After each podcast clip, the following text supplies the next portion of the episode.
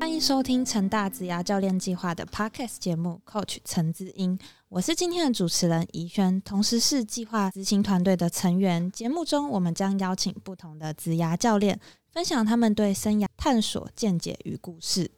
可能有些听众不了解这个计划，所以我在这进行简单的介绍。成大职涯教练计划每年都会邀请企业中高阶主管担任职涯教练，引导学生认知产业环境，培养就业技能。同时，透过教练的历程分享，让学生思考个人兴趣，重视职涯规划及生涯发展。有请今天的一日之音创新发现小组的李平教练。我们可以请教练简单介绍一下自己吗？宜轩好哦，宜轩也是呃教练第第十二届的小组长啊，非常优秀哈。那是这样子呃，教练是七股级中文啊，所以是成大的校友嘛哈。那来承接这个参与这个教练计划，其实教练本身自己都学的非常多哈。那因为教练经历过很几个很大的这个职场的转变，哈，当然一直都在媒体。其实很意外啊，呃，成大没有什么传播学系，也没有新闻学系，没有传播学系，对。但是呢，教练一出呃校园哈，就几乎就是跟媒体结缘了哈。那约略在十几年前做了一个很大的决定，是到资策会。好，资策会呢，他大家会感觉到，哎，那不是你就离开了媒体嘛？其实不是，因为我们知道媒体有个很大的转变哈，是被 Internet 冲击，被科技冲击。所以，资策会是一个台湾呃最大的一个软体研发工研发机构，而且它是一个财团法人。好，所以在那里呢，教练做了一些新媒体的一些研究。更大的一个转变是十年前是创业，那更是一个很大很大的冒险之旅。好，所以呃到今天，所以这个大约教练的这个职涯大约是这样子，对。刚刚教练其实有说到你在媒体业有非常多的多年的经验，那想要请问一下，一开始教练在媒体业从事的职位是什么？哦，我一开始就做记者，我也不知道为什么。其实我在念在成大念书的时候，我就超想做记者的，哈。但是呢，其实你们知道，因为成大没有传播，也没有新闻，然后呢又在台南，好，那教练是回到台北。所以这叫做举目无亲，对不对？像我们现在说，哦，有学长姐啊，然后像很多在北部的一些新闻有新闻学系的这些学校，他们在新闻单位都会有这个学长姐，然后呢可以互相提携、互相帮助、互相引路，对不对？可是呢，教练就非常的孤立无援，所以呢，教练就是靠考试啊，因为考试最公平嘛，不用不用靠关系啊，不用靠人脉嘛，哈。其实跟靠关系很重要，其实我很鼓励同学要建立人脉，这很重要。但是就是没有啊，所以呢，教会就是呃，教练就是靠考试啊。所以呢，但是考试呢，因为不是这个本科系，也不知道人家会考什么啊，所以失败非常非常多次。直到在民国七十八年，呃，《工商时报》的一个大规模的招考，当然前面我也参加，我也去一些小的杂志社啊等等哈。那一次很大规模的招考，那我就考上了。好，所以我就开始我的记者生涯。啊，其实不只是记者生涯，其实开始在媒体业的一个完整的历练啊，从记者、资深记者，好，然后呢，呃，再到一些单位去做了呃管理职，好，从副总编辑，然后总编辑，然后到副社长，到社长，除了。Editorial department 就是除了编辑部之外，也去管整个 operation，所以呃，教练可以说是在媒体有一个完整的一个历练了。我觉得这非常感谢，因为这过程当中有太多人给了机会。对，那其实相信透过刚刚教练的介绍，大家应该已经对教练有更进一步的了解。那教练其实有非常丰富的媒体经验啊，记者经验，那也从传统。的媒体时代的记者，然后到现今资讯爆炸时代，更创办了媒体顾问公司。那就刚刚教练有讲到，是用考试的方式进入媒体业的嘛？那也想问问，就是教练是什么时候更决定自己就是确立要走媒体之路？其实哦，媒体为什么常常会觉得很挣扎，想要转型？其实媒体不像科技，科技是怎么样？科技你的压力在于你要不断跟进科技的进步，那媒体不是，媒体是被大破坏过，就是这个产业就整个被破坏掉了。所以你当然会想说，那我是不是到企业去做什么公关啦，呃，或者是转型怎么样啦，到企业界啦，不一定要在媒体啦，哈。所以更坚定我认为媒体就是我一生的职志，其实是经过很多很多很多的挑战的。我也想到企业啊，哎，其实你说刚刚到资策会，哎，如果我就在资策会待着，我不就是也许就转到其他的职务了嘛，对不对？好，可是就是因为在那个过程当中，虽然环境变得很糟，媒体的环境也变得感觉上被破坏的很很严重，可是呢，我就更坚定认为。媒体是一个不会消灭的产业，好，这是经过很多很多的呃挑战冲击以后，我得到的结论。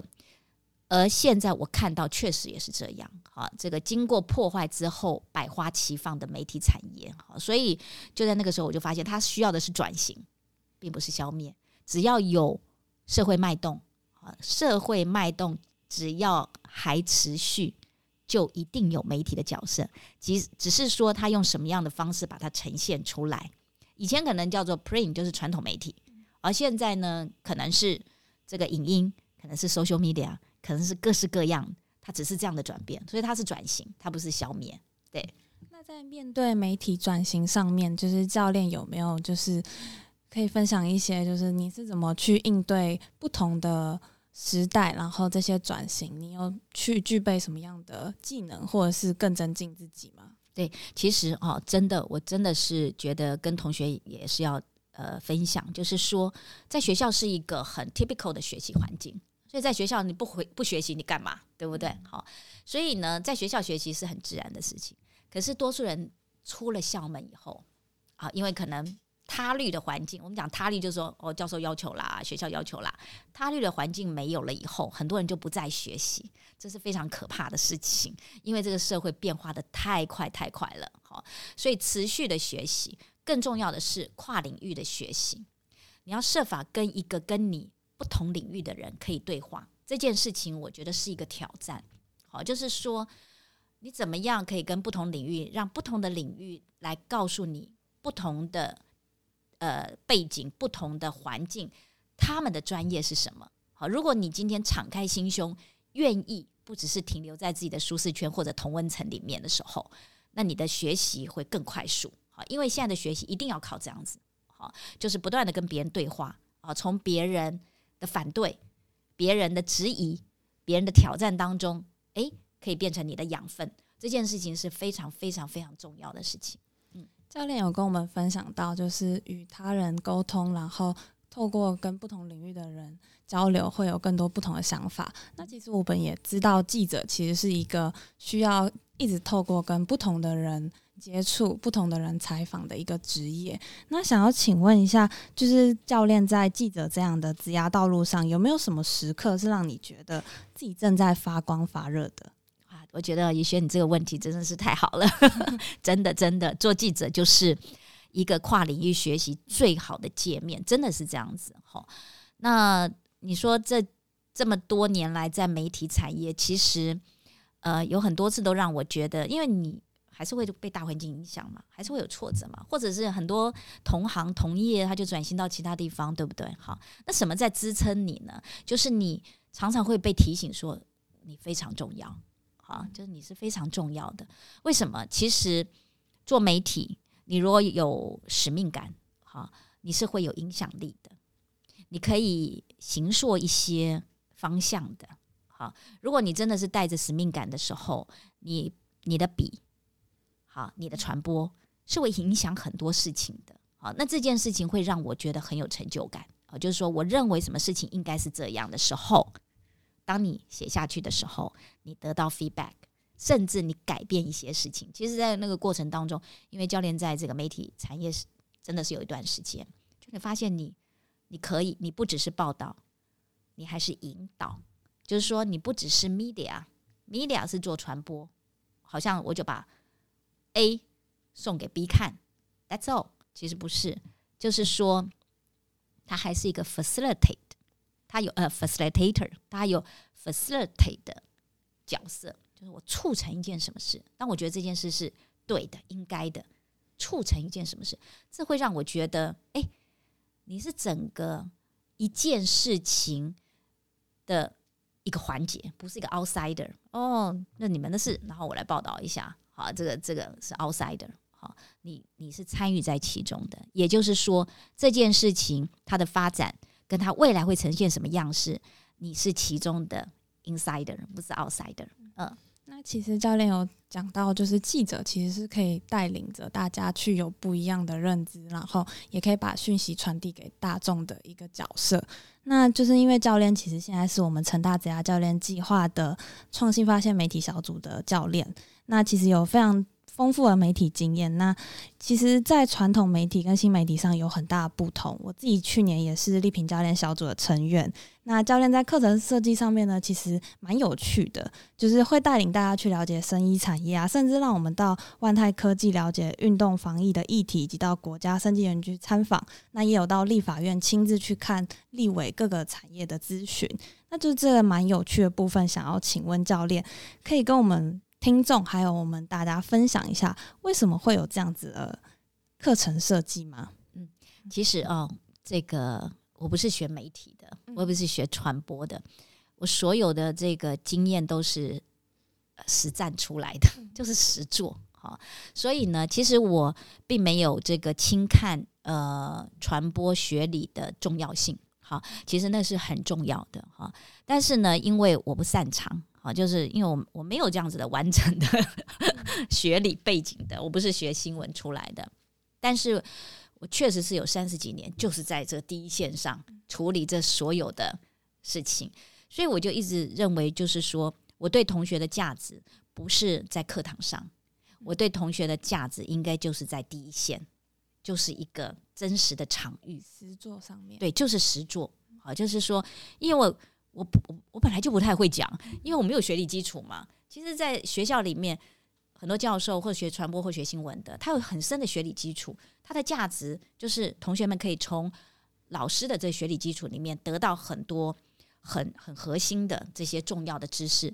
但我不是，说实在的，我并不并不擅长这件事，但我擅长的是实务，哈，就是因为我采访过无数，就是在第一线做采访这件事情，到现在都还在做。好，所以呢，那在我为什么强调在现在还在做？就是说，呃，我还是在第一线，哦，还是第一线报道，对，还是在第一线啊。因为这个是我在做记者以后，即便我做到总编辑，即便我做到社长，都是我认为我绝对不可能坐在办公室里的。好，我一定要在第一线。好，所以我才会说，哦，这个带同学，因为我觉得成大是一个产业能量非常丰富的学校。好，我们有医，我们有商。我们有工科，我们有文学院，好语言，我们非常非常的丰富，好。那所以呢，我们一定要把同学带到第一线的时候，你才真正知道什么叫采访，什么叫面对采访对象，什么叫跟采访对象互通，啊，什么叫做把东西写出来，好，等等，好，那个真实的感觉是我觉得可以给同学比较多的价值。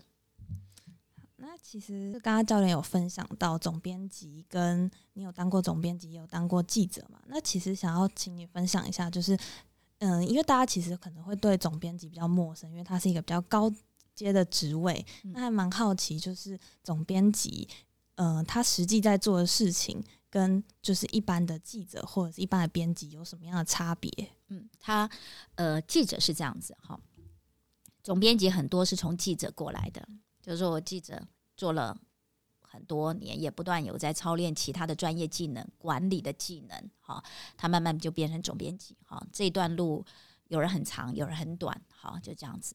那教练是比较幸运啊，是比较短。二十九岁我就做总编辑了，是一个菜鸟总编辑啊，什么都不懂。好，但是就是环境来来教导你嘛。好，那记者跟总编辑的差异，就总编辑会从。媒体里面的不同的背景的人出来，比如说他可能是记者，他可能是编辑，他可能是研究员，他们都有可能变成总编辑，但是他一定会是有一个擅长的地方。比如说，如果是记者的话，那这个总编辑就很有第一线的概念。嗯，好，那如果是编辑系统出来的，诶，这个总编辑就很知道怎么归纳整理很多东西。好，研究员出来的，诶，这个总编辑可能很重视 methodology，就是方法。调查研究，哈，所以他们各有各各的专长，他们都有可能变成总编辑。那教练的呃，以教练为例的话，教练是从记者到总编辑。说实在的，所以编辑我就非常尊重，如果在媒体单位，我就非常尊重编辑总监啊，他是一个专业，好，他是一个很扎实的专业。然后呢，我也会非常重视跟尊重研究研究员，因为他们有 methodology，他们有统计学的专业，他们等等，好，这个这个专业，好被所以教练的这个历程是这样走过来的，所以我就即便我在总编辑，我都会在第一线，只是我可我应该就是会带着记者一起在第一线，好，那总编辑要不断的学习，好，记者会在专业领域。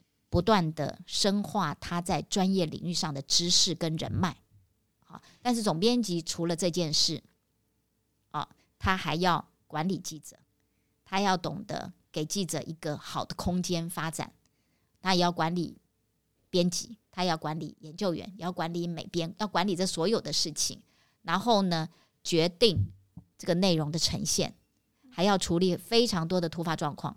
在这个部分，其实跟很多管理者是一样的，管理管理者 always 在解决问题嘛，对不对？应付突发状况嘛，所以这部分是是相去不远的。对。其实刚刚教练有提到，就是您很年轻，二十九岁就当上总编辑，是非常厉害的。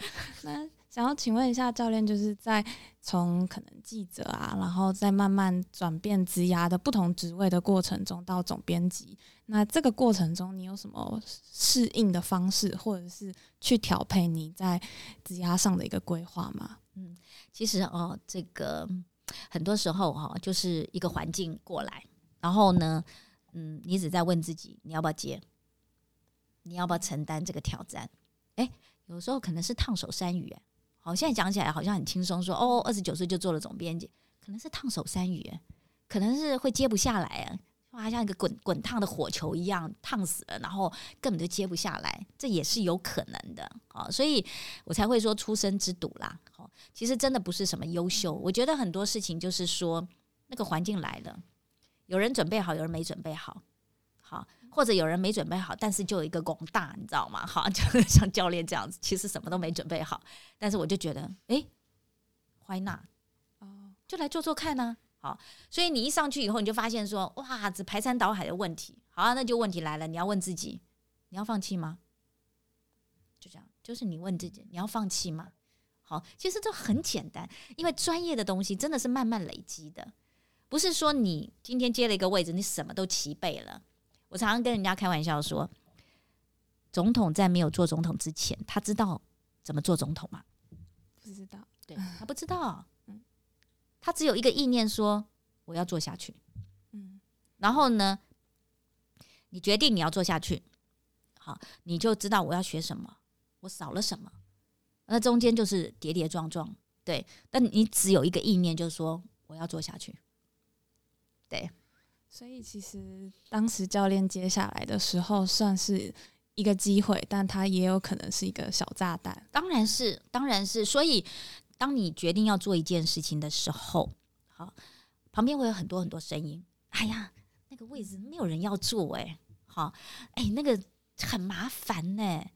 你会听到各式各样这样的声音。其实你做任何事情都会有这样的声音，对吧？就是说，我们今天要接下一件事，就很多人说：“哎，不要啦。”那个麻烦呢，那个什么什么，对不对？我们不陌生这种声音嘛，对不对？常听到，对对对，我们会常听到嘛。当我心里要做这件事情的时候，哇，杂音就越来越多了。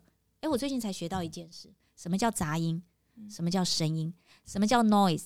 什么叫 voice？好，所以你要分辨哦，杂音永远是很大声的、很吵杂的、很多元的、很干扰的，但你要设法去听到那个 voice。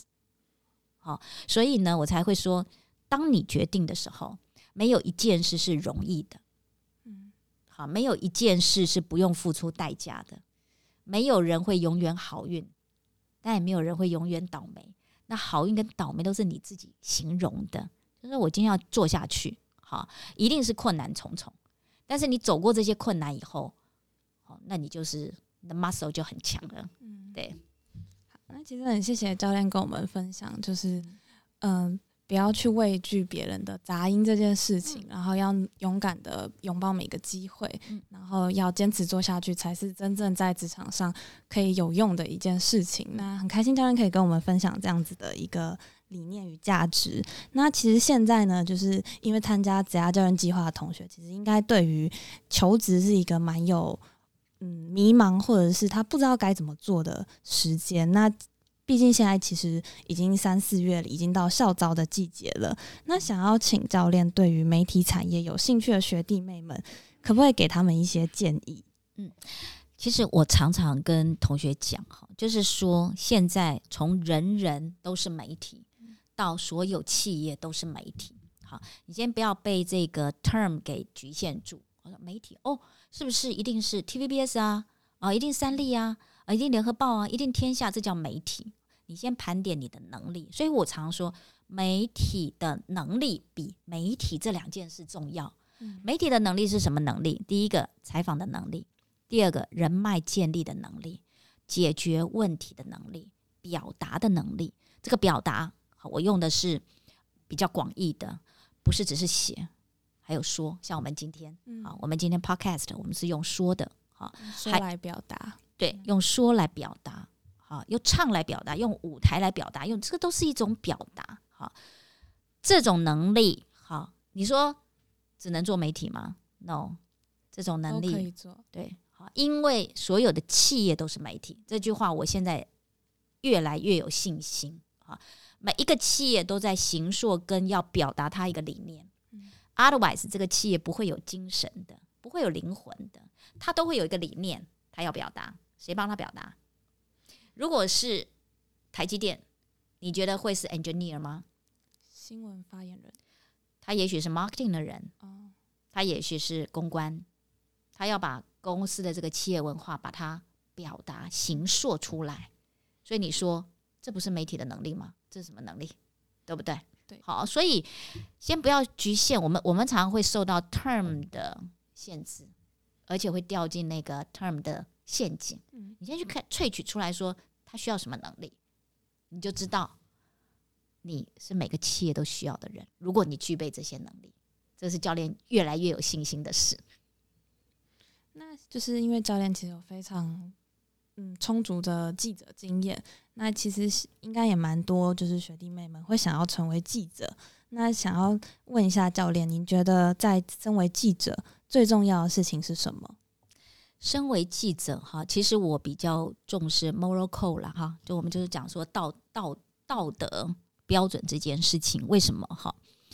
因为我们现在看到很多假新闻，我们也看很多不实的报道，我们看到二手传播、三手传播，甚至转贴或者加资料进去等等了哈。媒体其实最重要就是说，你对于事实的陈述，而且 no bias，你不能有偏见。不能有，呃，bias 就是有有偏见嘛，哈，你不能有偏见，哈，所以呢，你对什么事情就是如实报道，不能有情绪语言，好，其实情绪语言很严重。我举个例子，我喜欢你，我不喜欢你，嗯，你好坏，好，你好丑，不是啊，怡轩很美啊，不是，不是讲怡轩，我讲说这个他人，好，就是说，呃，用情绪语言。这都叫情绪语言，好，你就发现说，你今天讲这件事，你到底要表达什么东西？难道就只有要讲这件事吗？好，那现在媒体很多时候掉到这种陷阱当中，你就会发现非常的嘈杂，吵来吵去，吵来吵去，你不知道他们在争什么。好，会有不同的立场，这样就变得很呃，对，不同的立场，然后呢，又没有清楚表达自己的立场，只是用言语去攻击别人。好，所以我才会说。在这个社会里面，如果同学对于记者这个行业有兴趣，我是非常非常期待大家是一个很有质感的记者，哈，就是很清楚采访，很清楚得到有价值的东西，并且用很有质感的方式去把它表达出来，让社会大众真的可以得到一些真实的状况，而不是。情绪语言，万万不要用情绪语言。我们的社会太多的情绪语言了，就是说用了太多的形容词啦。好，但是没有事实的论述。对，就是因为现在其实台湾是一个科技岛，那也是跨领域啊斜杠一词其实是非常当道的年代。那丽萍教练本身是文学院毕业的学姐，那想请教练对于文学院的学弟妹们，在未来职涯或者是生涯上，还有甚至是求职准备上面，有没有什么样的建议啊？其实哈，我那时候也很挫折嘛，中文系做什么啊？对不对？好，感觉上中文系的出路就比较窄，不是去做老师吗？等等对，好像就是这样。但其实我觉得，呃，不要妄自菲薄，因为中文有很好的表达的素养，表达的训练。好，所以呢，你只要在这件事情，因为现在最重要就是表达跟沟通。文学素养上，对你的表达。呃，文学是其中之一嘛，哈。那因为文学的过程当中是训练你的表达，哈。那只要你强化你的表达能力，好。但是呢，我都建议同学就是其他领域，哈，其他领域不可偏废，好。所以你，但是你知道这个现在那个卡内基啊，上次卡内基有做一个统计，就是说现在的成功百分之八十来自于人际关系的经营。八十这么多，这么多，对，你们可以去 Google 卡内基，百分之二十是技能跟专业。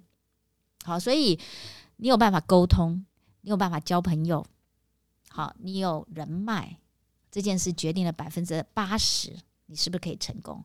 专业哦，你是科技的，你是经济的，你是什么的？专业背景只有二十，好，所以要重新思考这个问题。所以文学院的同学不见得比较吃亏。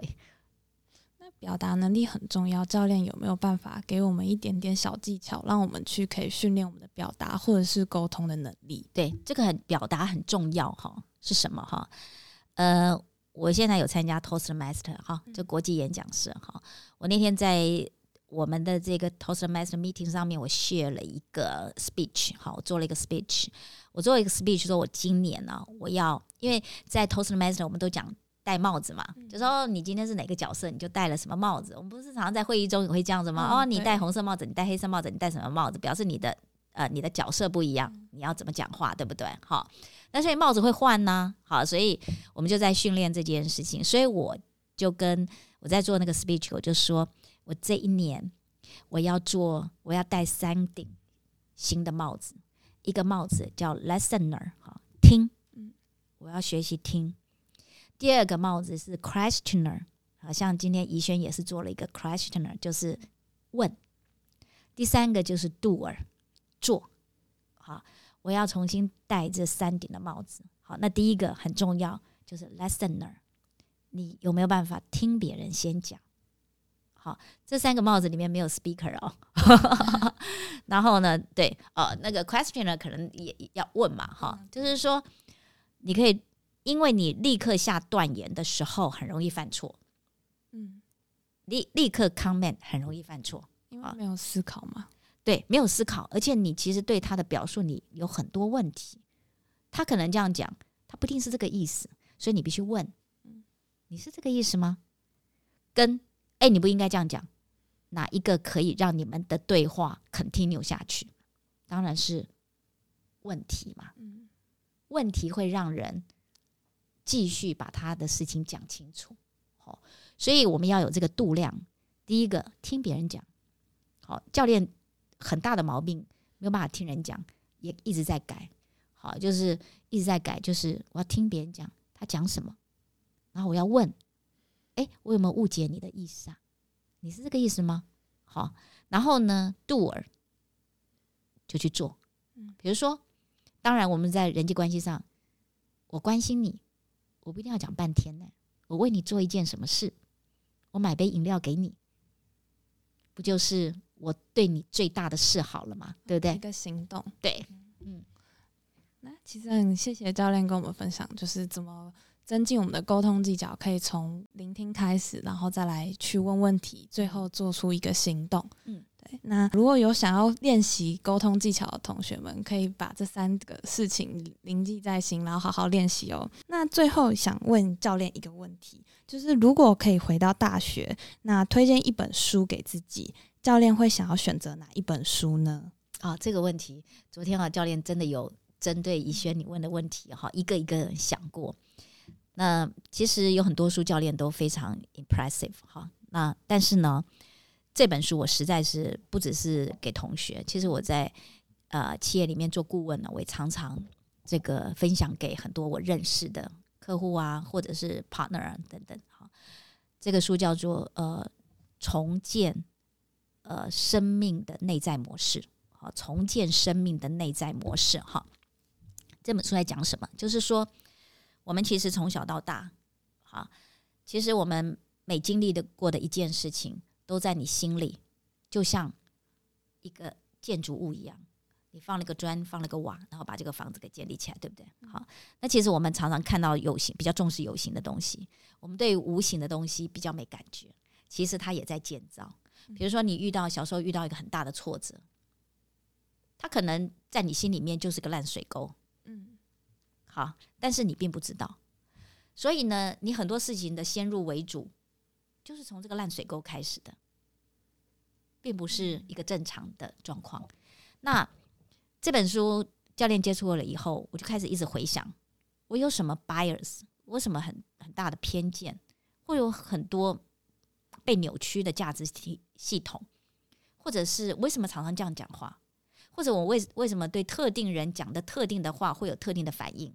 哦，原来我心中有一个被架构好的内在模式，然后这个架构的材料都是不好的材料，就是一些挫折、一些打击、一些伤害，然后呢，就让这个里面的这个内在模式是乱七八糟，所以必须重建。好，那我们看别人也是，当你有这一层领悟，你就知道为什么他老是这样讲话，为什么他老是做事情就 always 是这样子，为什么？就是有人会有一个失败的 pattern，对不对？我们说我们应该建立一个成功的 pattern，可是有人就有失败的 pattern，所以他为什么 always 是这样子？他明明这样的方式就一定做错，他为什么还是用这个方式？哦，那你要去想想看，他是用什么材料建造他的内在模式？可能是一个不好的材料，所以他 always 对于转一个弯走另外一条路这件事情，他就有压力。嗯，所以他就一定是这样。所以我觉得这本书很有意思，就是说。你要 review yourself 啊，你要不断的审查你自己。其实我常常相信，也许这个有一点像 cliche，有点像老生常谈，但是我觉得它是真实的。就是说，你要常常思考你自己，因为最大的敌人是你哦，最大的敌人是跟别人没有关系，你不要搞错方向了。好，别人来都是为了成就你的，连要伤害你的人都是为了成就你，一定要这样相信。好，所以跟别人都没有关系，就是你。所以你除了你，你逃不掉的。你如果不 review 你自己，其实你根本不知道你的敌人是谁。对，那很谢谢教练今天接受我们的采访。那希望透过今天教练的分享，可以让同学们对未来职涯更有方向。那如果有任何想问 Coach 陈之英的问题，也欢迎在下方表单提问，让我们知道哦。